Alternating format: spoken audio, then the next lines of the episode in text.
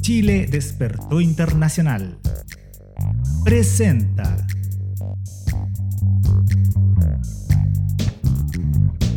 Política chilena en tiempos constituyentes. Todas las semanas en vivo por fanpage y canal de YouTube de Chile Despertó Internacional. El Regionalista y Convergencia Medios. Retransmisión por El Ciudadano y podcast de Chile Despertó Internacional.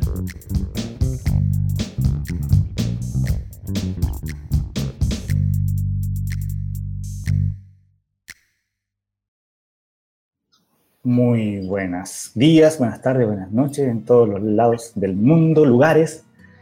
Hacemos un reconocimiento a los pueblos aborígenes de los territorios en que habitamos, así también como los pueblos originarios del territorio chileno, ya que ellos son los guardianes tradicionales de la tierra en que vivimos y trabajamos.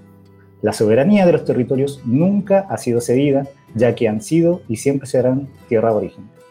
Mi nombre es Alex Gallardo Valdés y estoy desde Buenos Aires. Saludo a todos los rincones del mundo. Saludos desde todos los rincones del mundo. Mi nombre es Macarena Barramoño y estoy acá ubicada en este momento en Melbourne, Australia. Queremos partir eh, con, eh,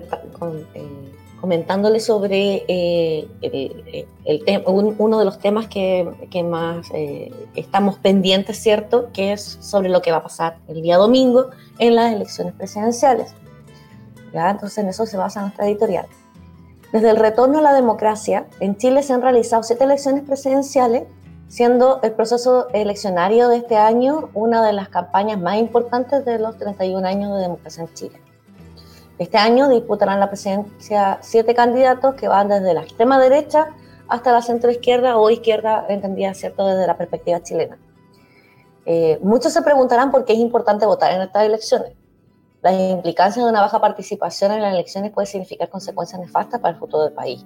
El descontento hacia la política tradicional y la delegitimación ¿cierto? de las instituciones del, del país ha generado que luego que en el 2012 el voto fuera voluntario, la participación electoral declinara hasta menos del 50% de la población.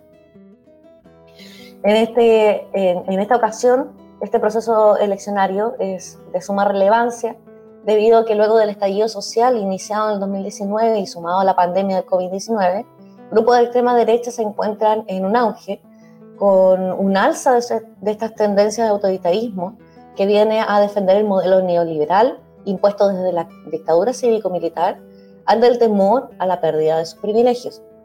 Y si bien en los años 90 existía un 40% de pinochetistas, todavía podemos encontrar al menos un 16% de ellos.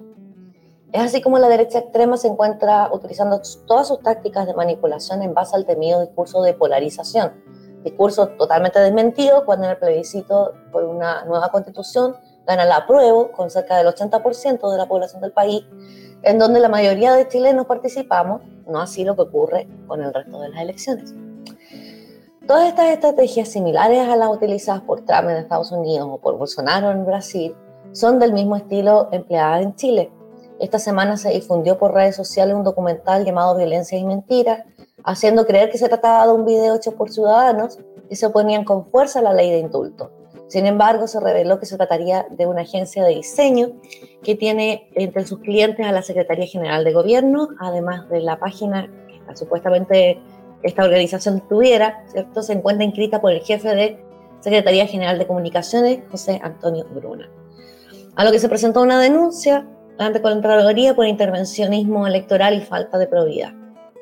Aquí radica la importancia del voto a la hora de decidir el futuro de nuestro país. Sabemos que Chile no puede sostener un otro gobierno de derecha, extremo derecha, y menos aún eh, con el proceso de escritura de la nueva constitución chilena, que será implementada por él o la próxima mandataria o mandatario.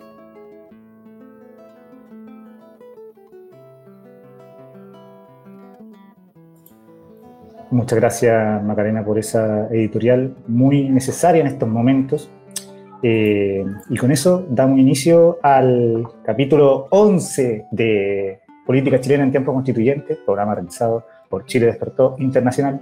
Y el día de hoy tenemos una tremenda invitada. Vamos a hablar en este capítulo sobre derechos culturales, arte y trabajo territorial. Em, nuestra invitada del día de hoy es actriz, gestora cultural, magíster en mercadotecnia de la cultura y desarrollo social. También es productora, fue productora cultural en Japón, Alemania, actualmente vive en México y también realiza todas estas funciones. Eh, se declara como migrante en el desarrollo cultural.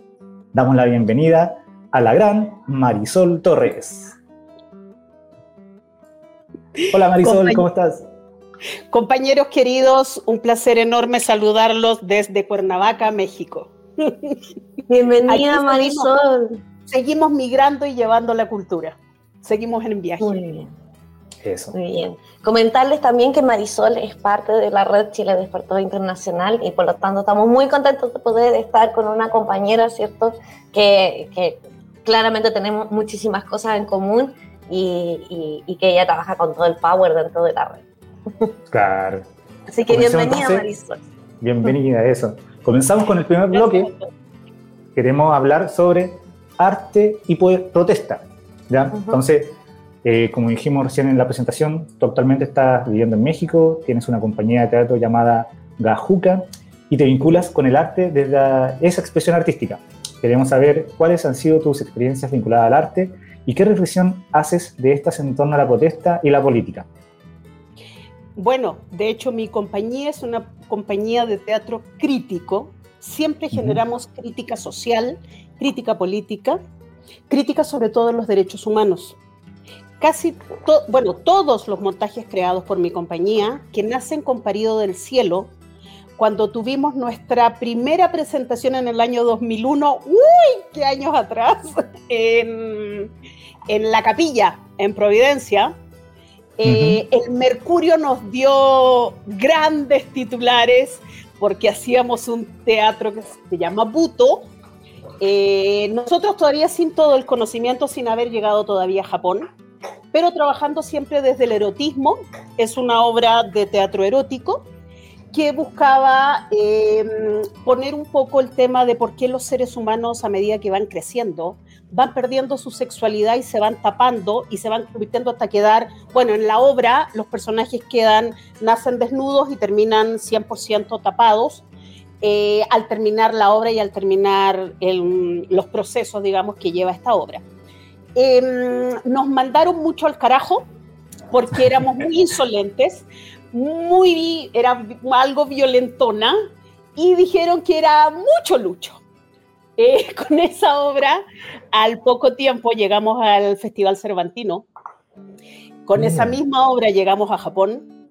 Con esa misma obra después ganamos el premio Mejor Director de la Universidad de Chile. Con esa misma obra después llegamos al Festival de Monterrey, ganamos Mejor Director, Mejor Montaje, Mejor Producción arrasamos y después volvimos a Colombia y estuvimos en Argentina, Brasil, em, con otro, eh, por lo tanto ese montaje que era, según el Mercurio y los intelectuales chilenos, eh, algo wow, em, demasiado, eh, fueron nuestros primeros grandes premios.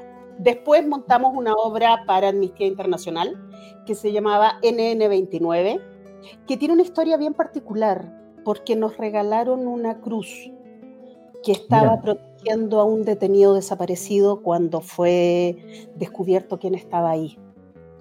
Y nos regalaron esa cruz. Y el escenario completo era solo esa cruz que lo estuvo acompañando 25 años.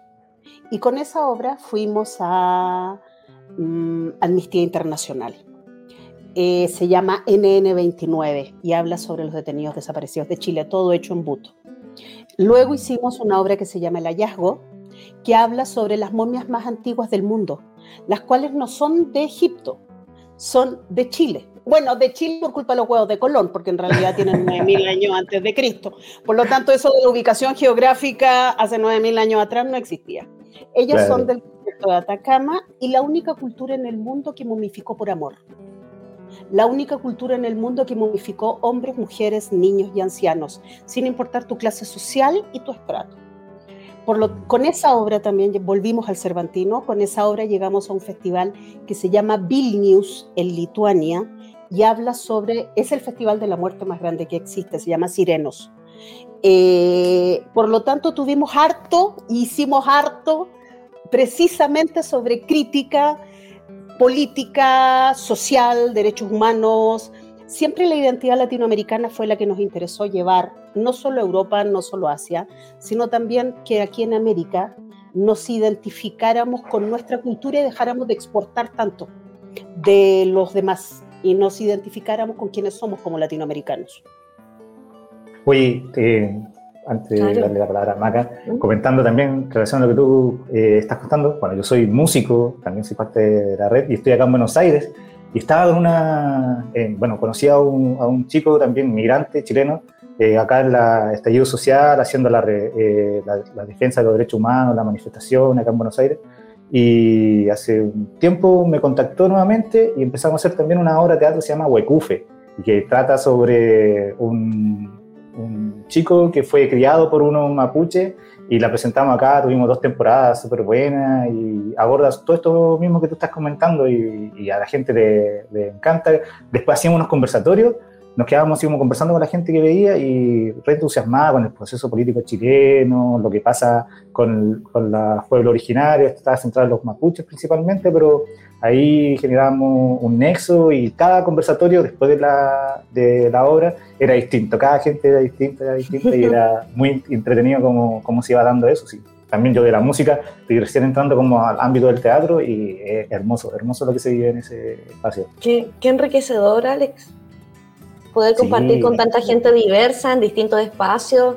Y eso, eso es lo que es hacer política, es poder conversar con otras personas sobre cosas que no, de interés en común. o sea, intercambiar política, hacer política, es estar mostrando tu identidad o mostrando la identidad, tus raíces y llevando los temas que son conflicto derechos humanos, derechos de la mujer, los olvidados, los que no tienen voz. Por lo menos el teatro político o el teatro de crítica social que Gajuca desarrolló por todo el tiempo que nuestro director estuvo vivo, eh, Juan José murió hace algunos años atrás, por lo tanto la compañía la empecé a dirigir yo ahora.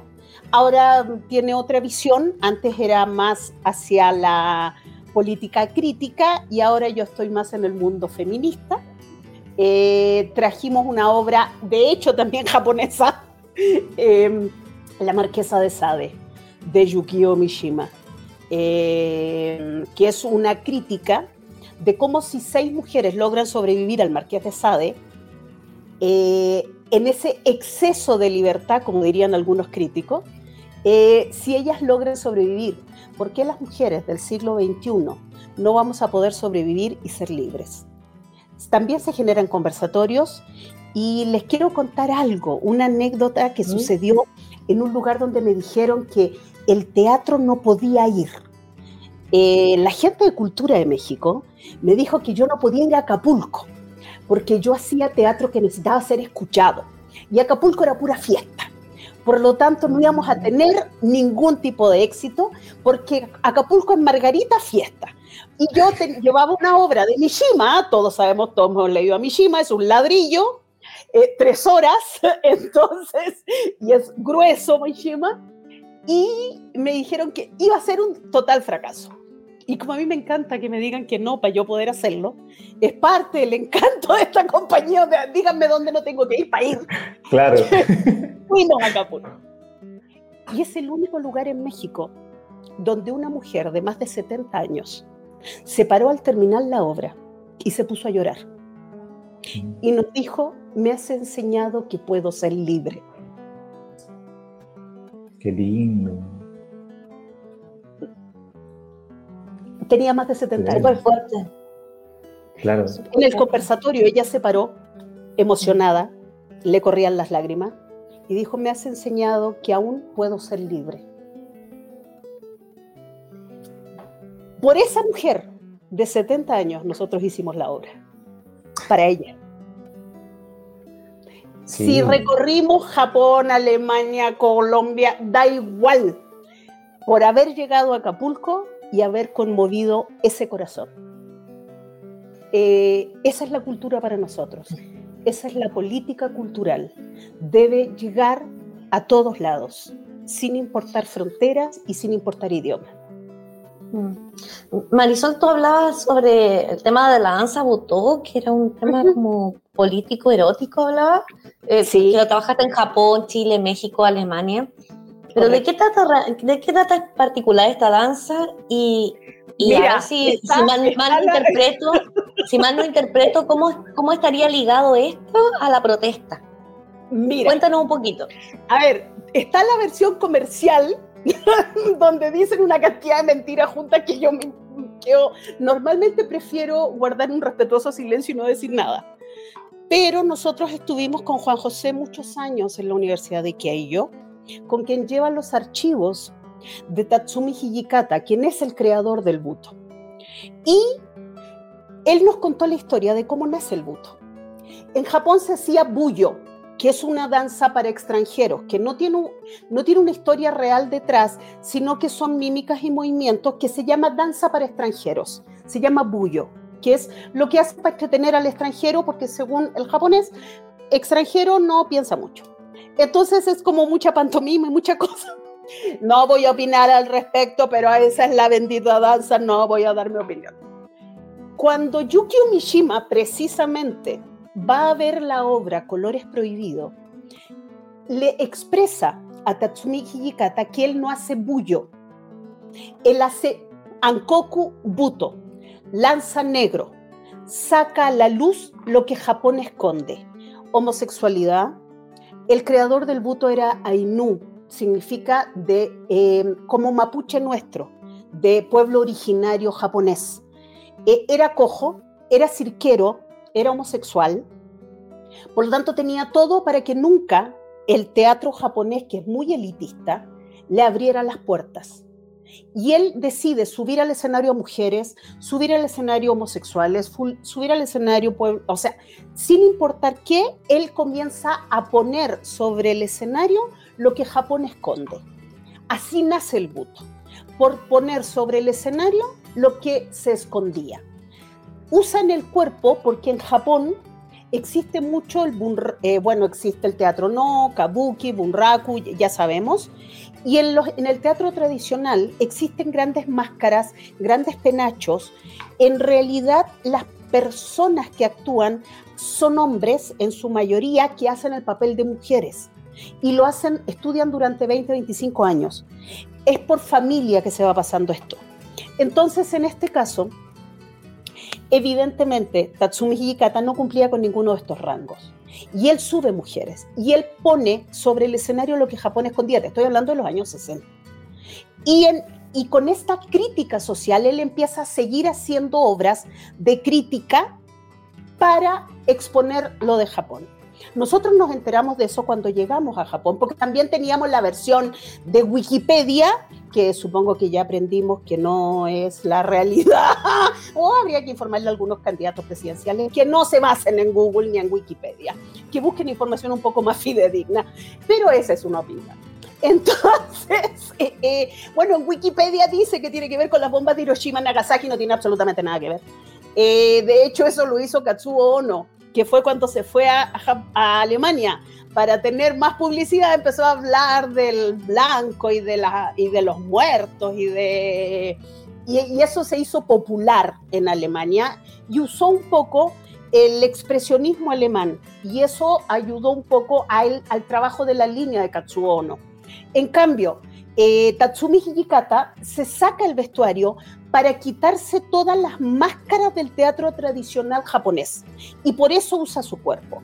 Y usa el blanco como una estrategia de que el movimiento fuera mejor visto, estéticamente se percibiera mejor. Y empieza a usar eh, no el expresionismo alemán, sino el trabajo de poner así como en el teatro no existen máscaras que no dejan ver tu rostro, empieza a usar el cuerpo como una máxima expresión. Eso después, por Katsuo Ono, se lleva hacia el expresionismo alemán y, muta, pero en su nacimiento nace como una crítica, una crítica en todo el sentido de la palabra. Incluso quitarte el vestuario, quitarte las máscaras, quitarte todo y usar solo tu cuerpo como un medio de comunicación. Claro, y con el color blanco también es como una, una forma de, de protesta en realidad, como aquí estamos, esto es puro, lo estamos mostrando tal como es. Es que así nace. Después ya, ahí ya después te metes a Wikipedia y vas a escuchar otra cosa que no es real. Pero, no. Pero qué bueno escucharlo de ti, Marisol, gracias. Es que son hartos años de investigación. Juan José vivió muchos años en Japón. Juan José no, tomaba talleres en Japón, él daba clases en Japón porque fue una persona que siempre tuvo mucha identidad. Él no andaba saludando así, ni andaba pelón, ni andaba eh, fumando la pipa de la paz todo el día, porque era entero peludo, le faltaba un pelo para mono, eh, no tenía nada de japonés porque era entero español, por lo tanto nunca quiso ser japonés. Él solamente hablaba desde la identidad latinoamericana.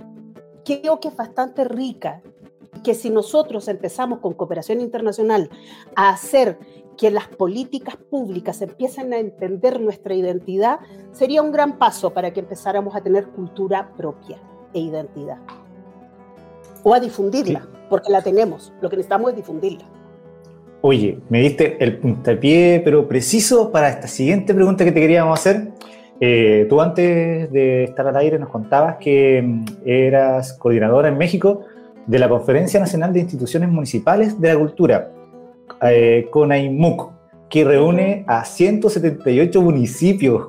¿Cómo ha sido esa experiencia y cómo se relaciona esto con el trabajo territorial y cultural en cada municipio? Mira, eso tiene varias cosas medias extrañas. Primero, soy extranjera. Por lo tanto, haber quedado en la CONAIMUC, que es efectivamente es la Conferencia de Institutos Municipales de Cultura. Aquí la cultura está descentralizada porque este país es federativo. Por lo tanto, cada municipio tiene recursos propios, cada gobierno estatal tiene recursos propios. Por lo tanto, cada dirección de cultura puede coopera con el gobierno estatal y coopera con el gobierno federal, pero también puede tener un trabajo propio porque aquí se hace mucho trabajo territorial. Entonces, en ese sentido, la CONEIMUC, a ver, piensa que México tiene más de 2.000 municipios, 2.500 municipios. Entonces, tener 178 municipios no es tanto. En ese sentido, es, es más bien una, es una confederación pequeña.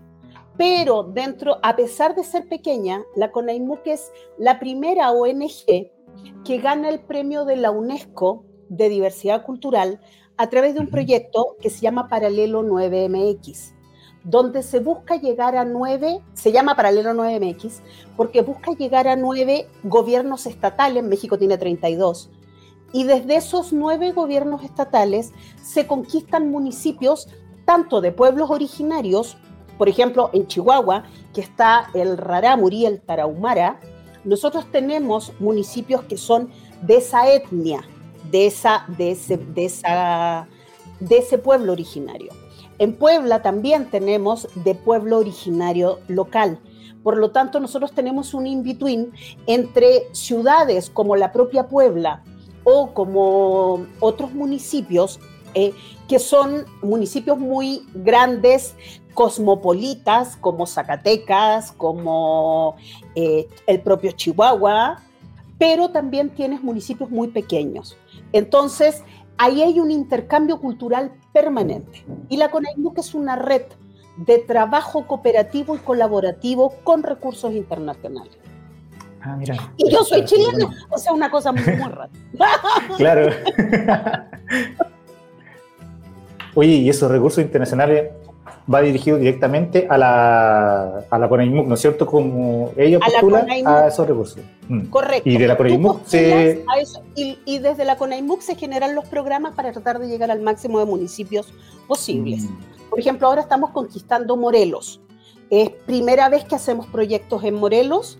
Es un estado pequeño, queda cerca de la capital.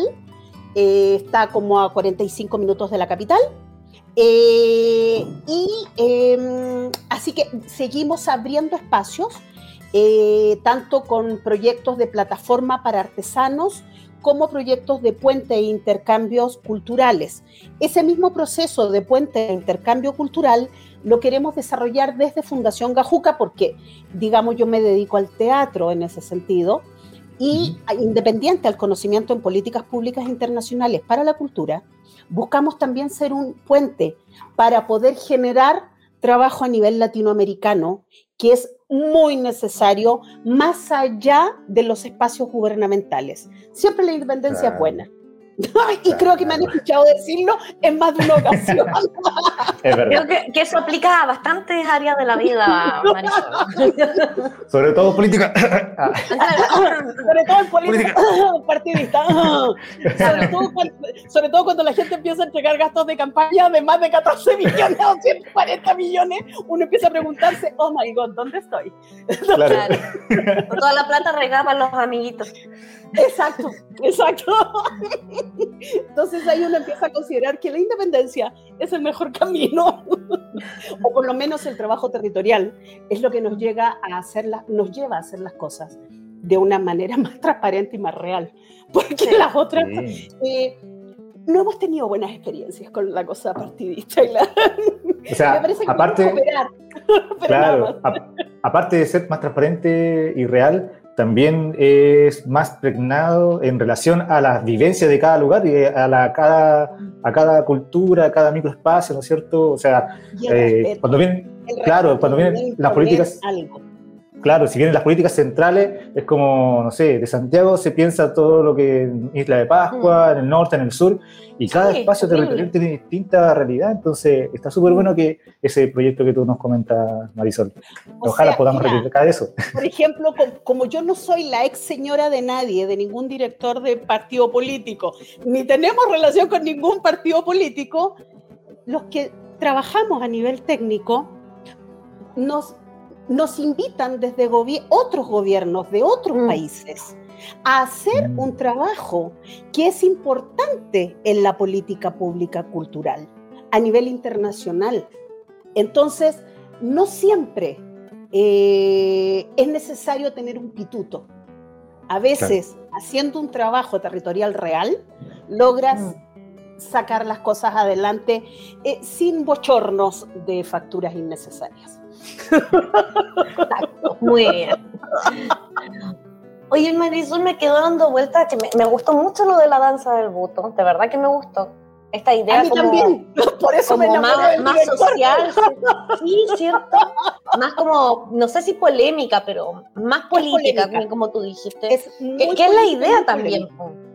Claro, que es la idea, ¿cierto? A ver, lo que pasa es que mm. igual llevando al extremo cuando tú le pones al público o le das una opción, cuando ya te incomodas, cuando ya sales de tu zona de confort, cuando ya empiezas a ver una identidad que está plasmada ahí, no te queda otra que tomar una posición. No te queda otra que no solamente no hacer una representación, sino invitar al otro, al espectador, a que conversar, discutir, polemizar. Entonces creo que tanto el teatro, la danza, la música, es el alimento del alma que nos permite ir generando no solo una identidad, sino una posición de vida. La, mejor manera en que tenemos para hablar de los derechos de la mujer, de los derechos del niño, de los derechos de nuestros ancianos, de los derechos de los pueblos originarios, de nuestros derechos como trabajadores migrantes, en lugares donde se nos hace difícil por no tener todos nuestros derechos ciudadanos, eh, es a través de la cultura. La música, o sea, si no mira Víctor Jara, la Violeta Parra, el, eh, todo trabajo que tiene identidad traspasa las fronteras partidistas, políticas, y te genera una identidad. Si no ahora, para el 18 de octubre, la, música que mm. movió a la gente, que hizo que la gente cantara, volvió a ser la misma música que movió en los 60, que movió en los 70, que movió en los 80. Por lo tanto, sí sigo teniendo fuerza o, o el pensamiento, o transmitir el pensamiento de que la cultura es una de las mayores armas las artes, sea el arte que sea, es una de las mayores armas de comunicación que tenemos los seres humanos. Y el buto evidentemente es el que más me interesa porque eh, ha, permitido hacer más de una travesura. Y tú, claramente ahí hablaste del tema también musical, qué, qué bonito todo lo que pasó, ¿cierto?, en el estallido. Eh, ¿Cómo ves tú lo que pasó con respecto al arte? Bueno, tú ya, ya algo nos, nos dijiste, ¿cierto? Pero a lo mejor profundizar algo más entre el arte y lo artístico, ¿cierto?, en el estallido social. Por ejemplo, toma el caso de las tesis una, algo que para nosotros tomó un himno de un himno de la policía chilena, mira, lo logré decir sin retorcerme, e, e, es un avance. Entonces, ese trozo sin, decir, Paco. Exacto, por eso dije, logré decirlo sin que se me convirtiera en una mueca la cara.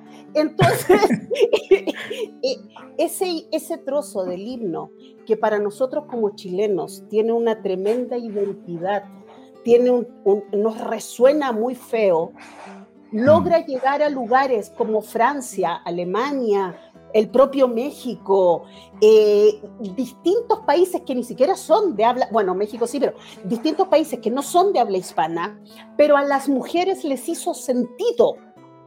Ellas no saben la letra que hay detrás original, pero esa musicalidad, esa manera de decir las frases, le hizo sentido a mujeres que no han tenido relación con la policía chilena. Por lo tanto, una manera de hacer no solo política, sino que hacer identidad es también la música, el teatro, la danza, la pintura, lo que tú quieras.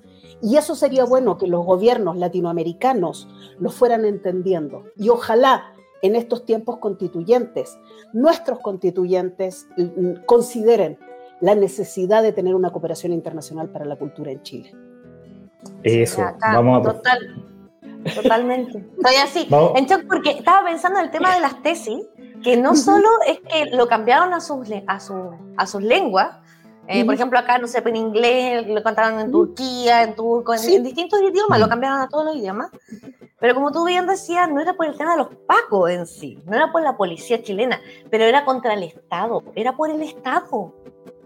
Por el por Estado los derechos de esa mujer violada, no, solo físicamente. No, exacto, es por un tema estructural. Todos los días. Sí, exacto, es por un un tema de violencia estructural que sufre la mujer y que el Estado lo permite. Eso fue lo que tomaron todas las mujeres del mundo y dijeron, es verdad, mi Estado me impide tal cosa. Y salieron a protestar. Y fue así como, wow, ¿verdad? Este sistema neoliberal, capitalista, oprime a la mujer. Por lo tanto, ellas, en donde fuera que estuvieran, se sintieron oprimidas. Y se, se, pudieron, se pudieron sentir, se reconocían en eso. O sea, ahora, por ejemplo, mi compañía, en realidad a título personal, yo estoy haciendo una investigación sobre una obra que se llama Psicosis, de Sarah Kane. Eh, como se darán cuenta, los libros que me gustan son, suaves, siempre.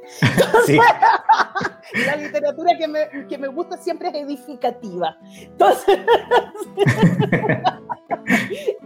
estoy haciendo una investigación y hice el paralelo más extraño que a alguien se le puede ocurrir, que es precisamente para mi compañía de teatro. Empecé a ver extractos, me autotorturé viendo teleseries, extractos de teleseries, no tengo tanta capacidad de aguante, extractos de teleseries de los 70, de los 80, de mm. cómo era la historia de la, eh, estoy hablando de Chile y México, Colombia, eh, Venezuela, donde los, el, la mujer era un ser sumiso que su felicidad era casarse con alguien, su felicidad era parir, su felicidad era atender al marido. Y esa fue una educación que se le dio a la mujer a través de telecebollas, a través de durante muchos años.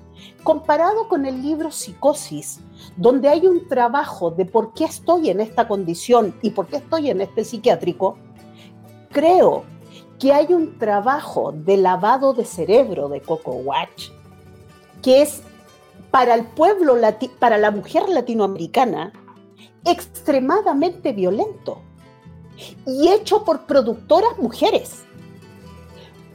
eh, asistentes de dirección mujeres, actrices mujeres. Y yo me estoy preguntando, ¿cómo podemos evolucionar para que el nivel de educación sea totalmente distinto? Porque no puede ser que esto se siga... A ver, sí soy una enemiga acérrima de la telecebolla, pero independiente a eso, creo que, el, que traspasar, mira, sin pasarle un libro de castellano a las mujeres, cómo les buscaban que su aspiración fuera casarse. O sea, eh, me parece extremada, y ahí se usó técnicamente las artes para educar y lavar un cerebro. Entonces creo que las ah. políticas culturales deben cambiar. Exacto, lo que pasa es que también la influencia de la Iglesia Católica en Latinoamérica es demasiado extrema, fue muy, muy fuerte. Entonces, claramente ahí hay, hay, toda una influencia, tenemos la, influencia de Estados Unidos, la influencia de la Iglesia Católica, o sea, estábamos así como en el medio, como en un sándwich de, de, influencias un poco nocivas, como para que nos llevaran a este lado del machismo. Por lo tanto, la propuesta de las tesis a mí me parece una un aire de libertad para todas, sin importar dónde estés. Porque tengo entendido que ahora Chile exporta teleseries turcas que más o menos son lo mismo, de los años 60, de los años 70. Creo que como ya no se pueden hacer en América Latina a ese nivel, las exportan de allá para que sea lo mismo, digamos, y sigamos educando en ese sentido. Uy, claro. me parece muy violento. Claramente. Entonces, sí, yo voy por la crítica social, la crítica política desde las artes, como vehículo de comunicación. Sí, necesariamente en esta nueva constitución tenemos que plantearnos qué tipo de cultura queremos desarrollar y cómo vamos, qué valores vamos a, traspasar a través de, la educación, del arte. Y eso es lo que queremos tratar en el segundo bloque, pero antes te queremos invitar a un intermedio con respuestas rápidas. Para eso vamos con esta eh, tremenda eh, presentación de intermedio, que dura 30 segunditos. Vamos. Vamos, vamos a ello. Respuestas rápidas. vamos.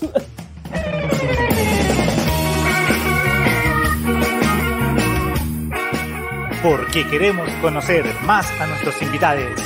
Vamos con Respuestas rápidas. Respuestas rápidas.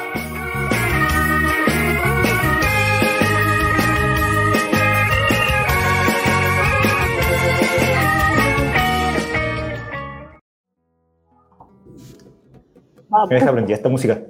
Está buena, ¿eh? A mí me asusta. Oye, mira, Marisol, vamos a jugar. Vamos a jugar. vamos a jugar. Vamos a jugar. Juguemos. Ya, mira, esta es el, respuesta rápida. Entonces, yo quiero saber, por ejemplo, te voy a hacer una pregunta y tú, lo primero que se te venga en la mente, tú lo tienes que decir. Ok, y después ponen pi si me equivoco. Así me sale demasiado rápido. Está vivo, está vivo. Cosa sencilla. Por ejemplo, mira, aquí viene la primera. Mi comida favorita es. Mi comida favorita es la empanada. Qué rico. Qué rico. Odio. ¿Odio?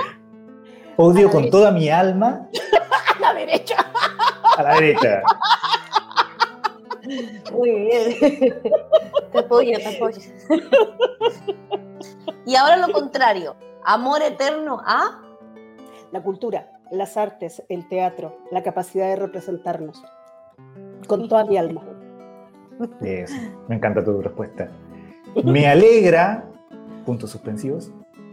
Juntarme con Chile despertó internacional y crear nuevas maneras de hacerle la vida difícil a los políticos chilenos.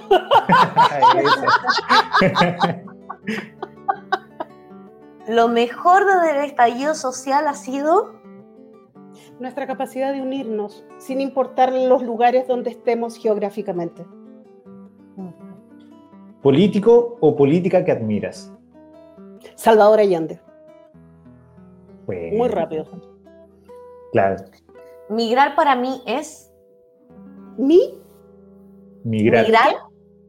Migrar para mí es no solo un derecho, sino una necesidad para poder aprender de los demás. El gobierno de Sebastián Piñera será recordado como el más corrupto y nuestra peor experiencia como país. Eso. Mi mejor recuerdo o experiencia desde el estallido social. Nuestra protesta en México, donde nos encontramos muchos chilenos que no sabíamos que estábamos aquí.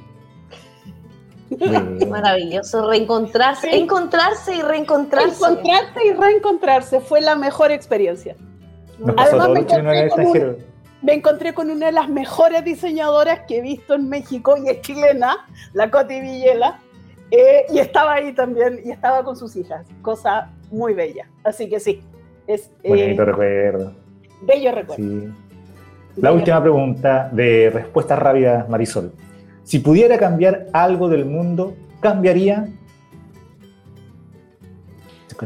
Uy, 11 de septiembre del 73.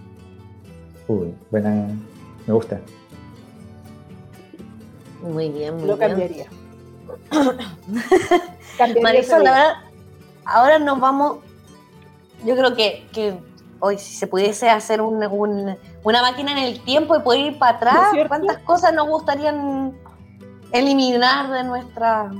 Es que tiene mucho que ver con tu editorial, Maca. Sí, tú hablaste de la campaña del terror, es la misma campaña del terror que se está haciendo ahora. Independiente a que no, no ninguno de los candidatos, digamos, en este minuto a título personal, pero independiente a eso, la gente tiene el derecho sin miedo a elegir. Y ese derecho a elegir debería ser respetado, no influido. Tiene mucho que ver con tu editorial. Exacto, tiene que ver con el tema de la, editorial del, programa. La editorial del programa del día de hoy, que si no la vieron, repítanla, porque de verdad... Exacto. Sí, no, pero, pero tienes toda la razón, Marisol, porque el tema de la manipulación y de influenciar, eh, bueno, son tácticas que nosotros sabemos que ocurren desde, no sé, desde, antes de las primeras guerras mundiales, entonces como que ya, ya, ya sabemos que es una táctica habitual. Y, y pucha, igual hay que ser, hay que ser más para no caer, para no caer de nuevo. Ojalá sigamos cayendo, por favor. Hay que ser críticos. Sí. Marisol, en este segundo bloque queremos hablar contigo sobre eh, derechos culturales y también, obviamente, eh, un poquito sobre la, Convención Constitucional. ¿Qué, qué, entiendes tú o cómo definirías tú los derechos culturales y en entendimiento de estos derechos, eh, como, como, como, de acuerdo a cómo los entiendes tú, ¿cierto?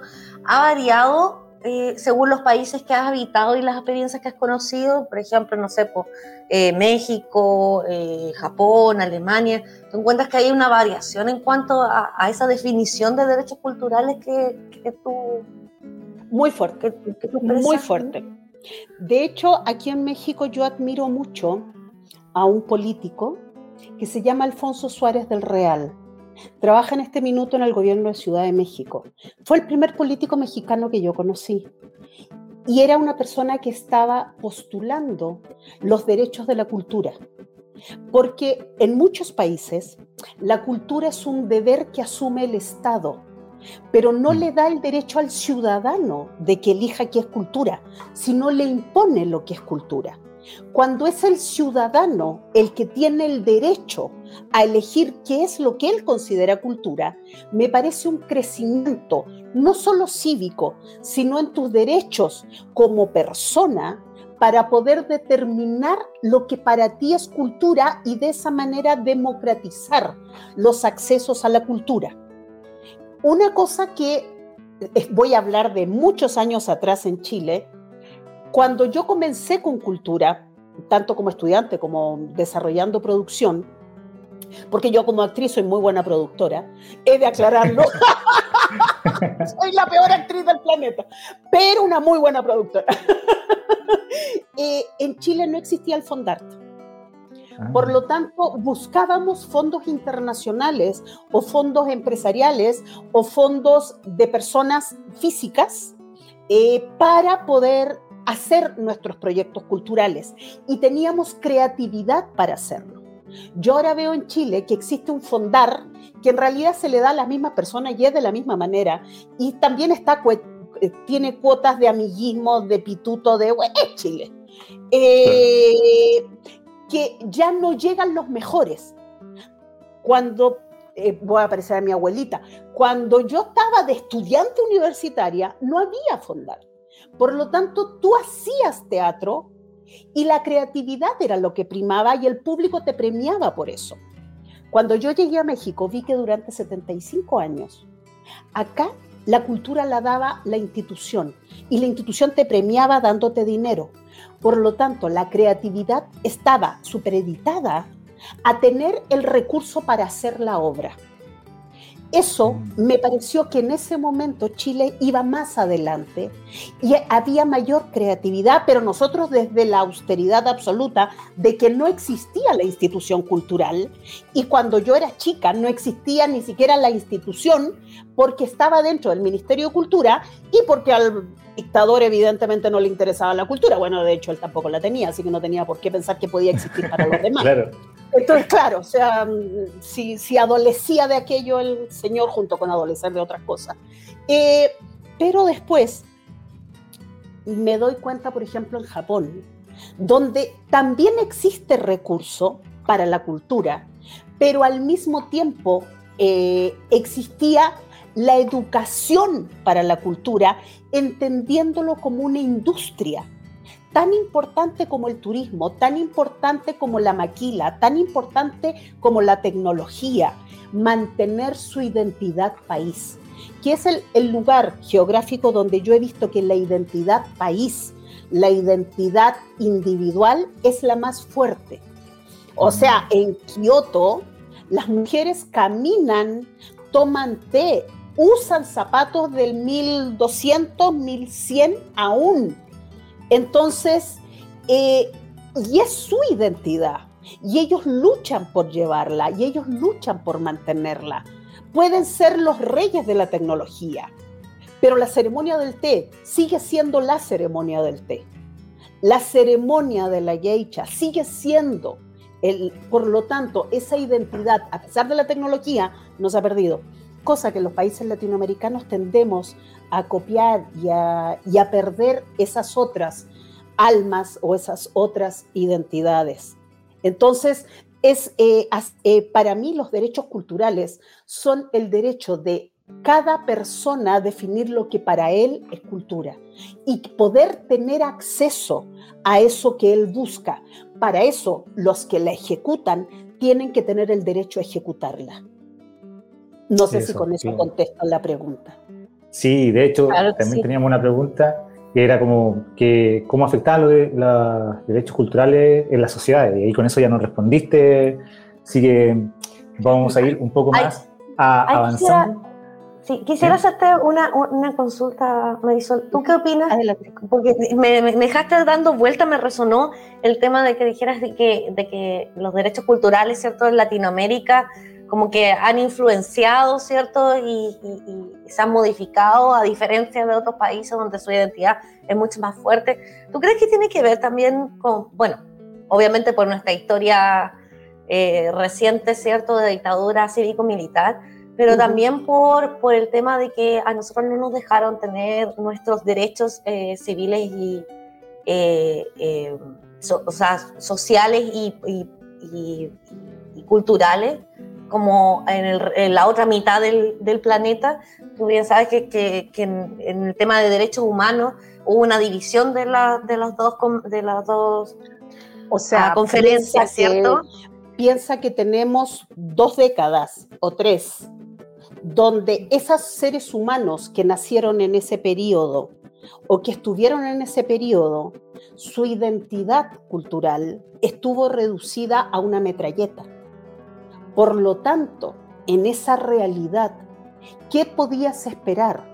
Por eso este despertar de Chile, este darse cuenta que ni el Fondart, ni las cuotas políticas, ni las facturas, ni nada de este mundo que, que en realidad no tiene nada que ver con el que se saca la mierda todos los días, pero ese también necesita salud mental.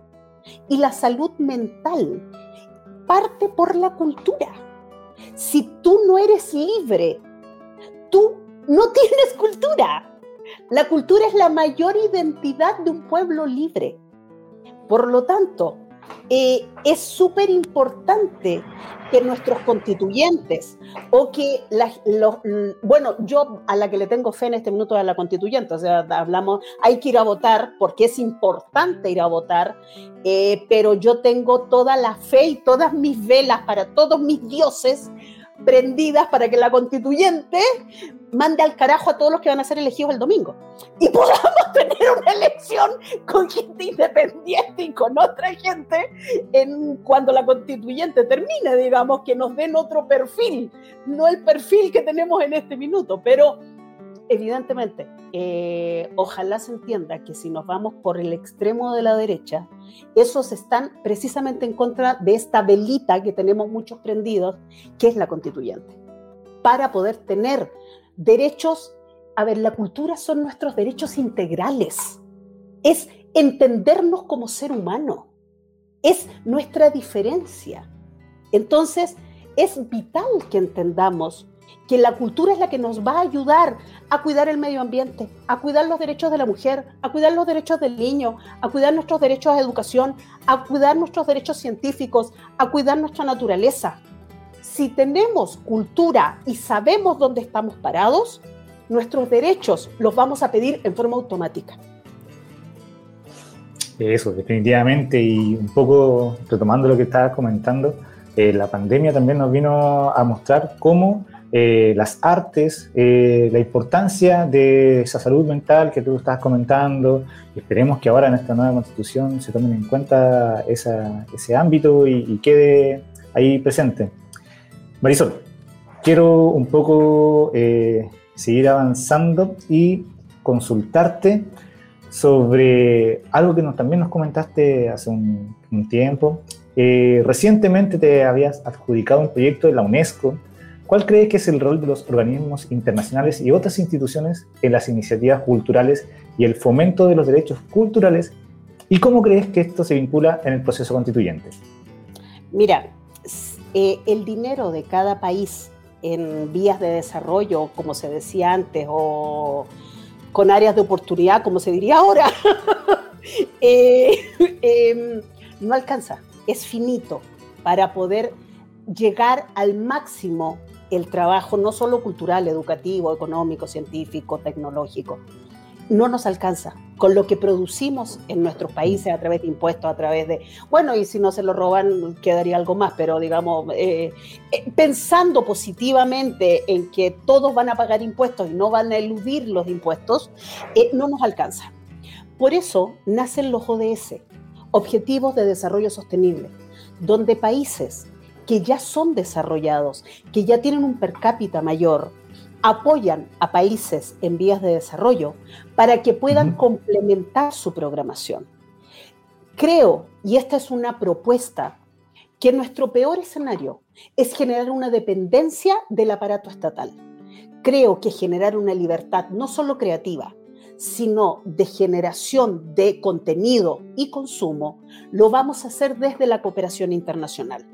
Una parte es el trabajo con el gobierno, pero otra parte e-, es esa creatividad que yo les hablaba que había antes, cuando no teníamos fondar en Chile y buscábamos otras maneras de, atraer recursos.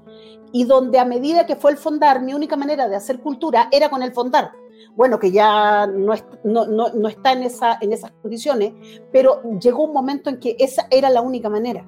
Entonces creo que la cooperación internacional, o por lo menos eso me lo enseñó México, eso me lo enseñó Japón, eso me lo enseñó Alemania, la cooperación internacional es la mejor manera de tener libertad creativa y libertad de contenido para poder llevar nuestra producción a que el público decida y por eso ejerza sus derechos culturales.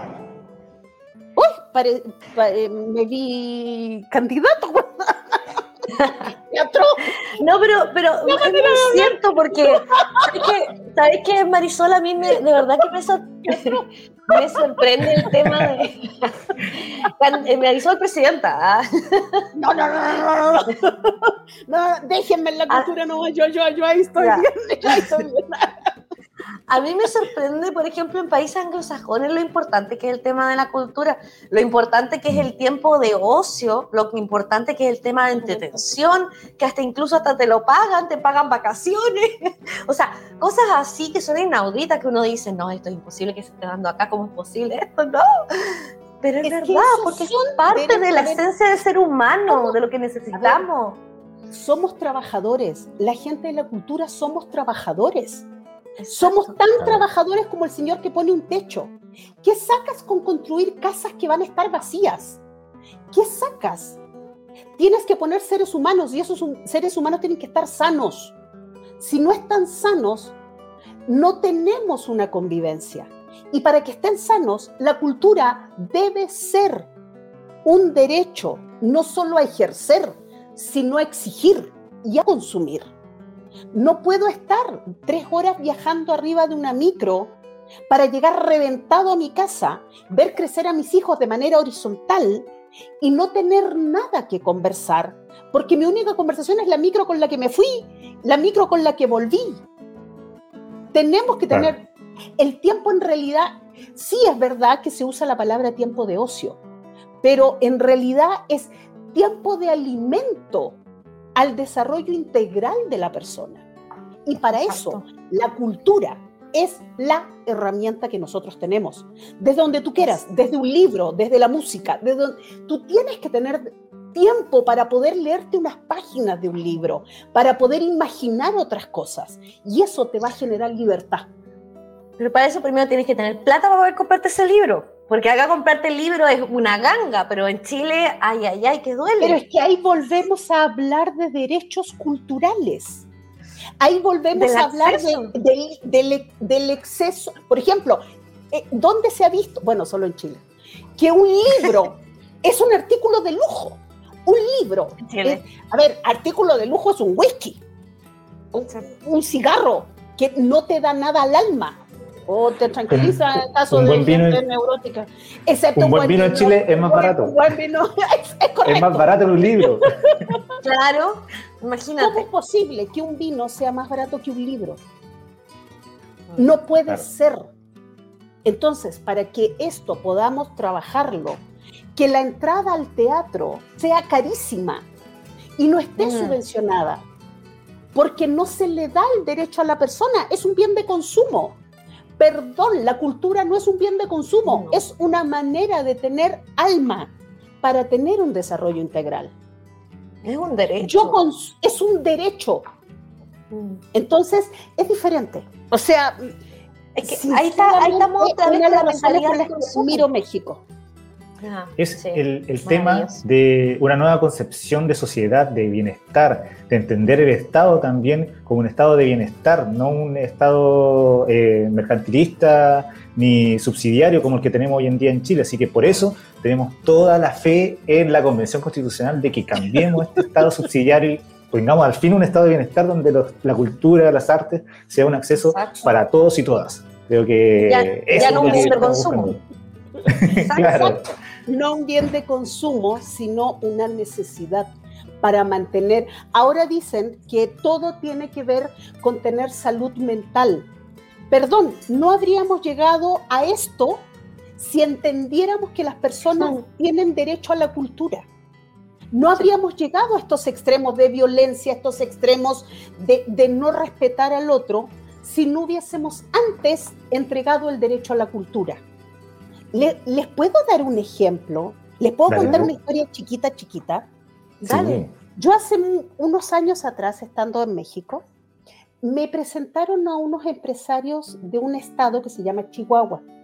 Ahí hay un lugar que se llama Juárez.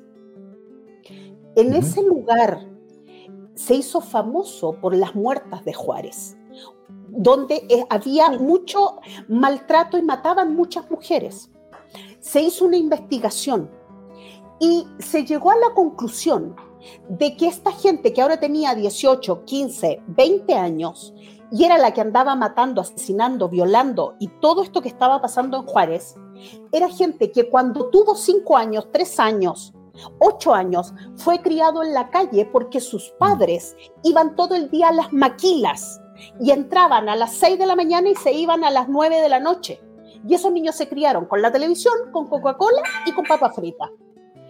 Y con grupos en la calle. ¿Cómo quieres que ese niñito de 5 años, 6 años, 7 años, cuando tenga 20 no sea una persona violenta? Entonces se entendió que una de las maneras de ayudar a que esa ciudad dejara esa violencia era la cultura, era cambiar desde los colegios y empezar a agregar actividades, deporte, cultura desde el colegio y empezar a tener horarios completos donde el niño, si iba a estar solo, estuviera todo el día, pero donde su mente estuviera yendo para otro lado. Y ustedes pueden ver que en Juárez en este momento no es violento como lo fue en su momento. Y es un proceso que va pasando por décadas. Ese para mí es un gran ejemplo. Por generaciones. Ese para mm. mí es un gran ejemplo de derechos culturales. Maravilloso. Maravilloso. Claramente sí, son ultra necesarios, son sumamente necesarios, porque nos ayudan también con la, la cultura es el reflejo también de las sociedades.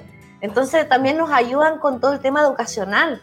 Por ejemplo, lo que estaba haciendo Marisol ahora que nos hablaba sobre la obra de teatro relacionada con feminismo. Claramente, pues, o sea, estamos educando y generando todo un proceso, como decía Pablo Freire, de concientización a la, a la comunidad. Es una forma de educación. O la cultura, las artes, todo se influye. Aparte de demostrarnos cómo somos, también no, hay, hay enseñanzas de por medio. Entonces, maravilloso, maravilloso tu trabajo, Marisol. Un, poco haciendo paralelo, un poco haciendo paralelo con, esto que nos comentaba Marisol del estado de Chihuahua, eh, un poco lo que se había pensado para la jornada estudiantil completa que se comenzó a implementar en el año 97. Yo soy y mi ámbito son las políticas educativas, que es lo que estoy estudiando acá en Buenos Aires. Entonces, he tenido que leer mucho y se había pensado eso, que las tardes, ¿no es cierto?, se hiciera el, espacio para poder recrearse, talleres. Y ah, bueno, yo lo viví en, ese, en esa época, vi la, viví la transición, el, la, lo tecnicismo, el Estado neoliberal, ¿cierto? nos permeó tanto que las mismas políticas educativas se fueron centrando y se ocuparon las horas de la tarde para eh, preparar al CINCE, más horas de matemática, más horas de lenguaje y las artes quedaron minimizadas dentro del sistema educativo. Entonces, eh, ahí lo quería relacionar con lo que vamos a hacer este domingo, que es elegir diputados, senadores, presidente, consejeros regionales, la importancia de participar en la política, la importancia de que las personas que estén ahí tengan eh, un, nuevo sentido a esta nueva sociedad que estamos pensando, que estamos tratando de construir. Si ponemos a la misma gente que estuvo antes y que tiene su política y visiones neoliberales, ¿no es cierto? Vamos a seguir en la misma sociedad. Entonces, necesitamos que la gente que vayamos a votar el día domingo sean las personas que están comprometidas con los procesos sociales, que están comprometidas con estos cambios. Así que eso quería mencionar. Exacto. Muy, muy, ¿Puedo, muy, ¿puedo pasar un aviso? ¿Puedo pasar un aviso al cerrar? Invito a todos los compañeros, amigos, a todo el público que nos ve, tanto en Chile Despertó Internacional como los que pueden ver este podcast, a que no crean tanto lo que aparece en la televisión, en los medios de comunicación sobre la constituyente. Es gente que está trabajando, es gente que está trabajando con nada de recursos económicos para lo que significa un gasto constituyente, es gente a la que se le ha intentado cerrar las puertas para que no hagan su trabajo. Tengamos confianza, en que va a salir algo bueno y tratemos de cooperar haciendo política, llevando ideas, haciendo que los constituyentes vean casos de éxito, vean otras opiniones, pero no pensemos que o no creamos todo lo que nos dicen, sino que vayamos nosotros siendo activistas y actores de ese cambio que queremos en Chile. Eso. Eso era todo. Muchas gracias, Marisol. Genial, sí. Totalmente. Con los dos compañeros, estoy totalmente de acuerdo. Sí. Oye, se nos ha ido volando. cambios, así que. Claro. Nosotros somos los autores de esos cambios, así que hay que darle nomás. Marisol, Macarena, se nos ha ido volando este programa, así que, bueno, antes de ir cerrando, eh, queremos que nos recomiendes algo, algo de una película, una serie, un libro, una obra que, que tú dices, ah, me gustaría compartir de algo que a mí me, me, gustó y que la demás gente también pueda acceder a ello.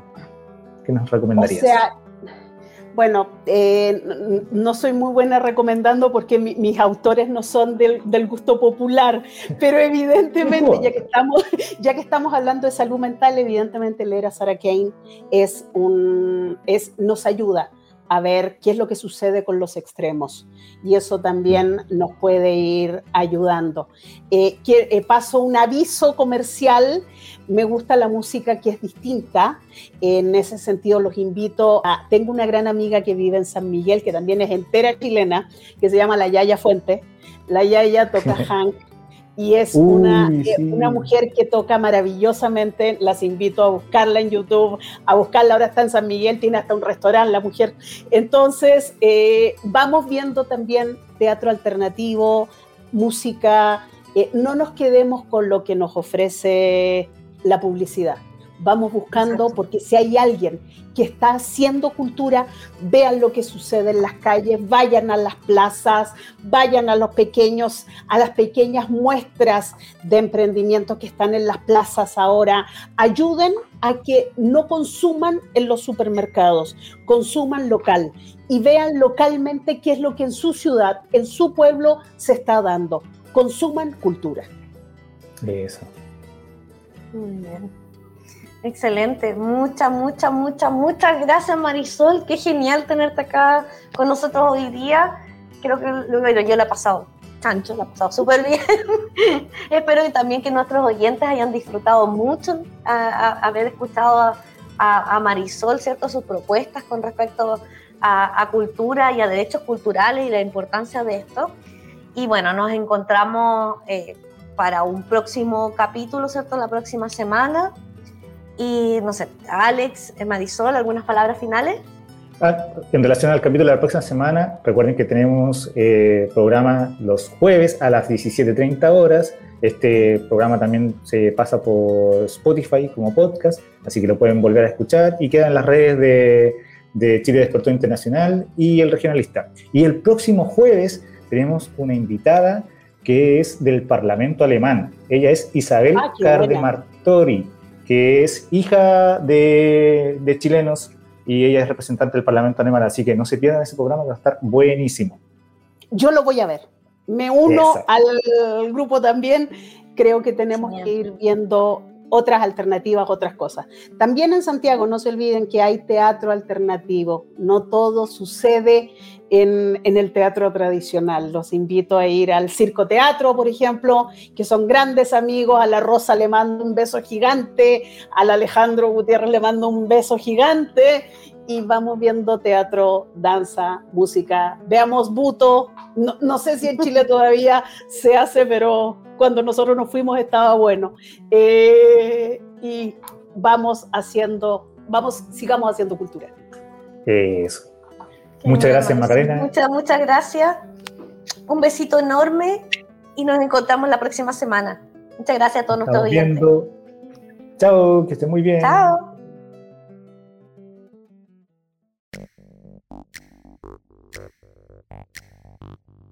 Chile despertó internacional.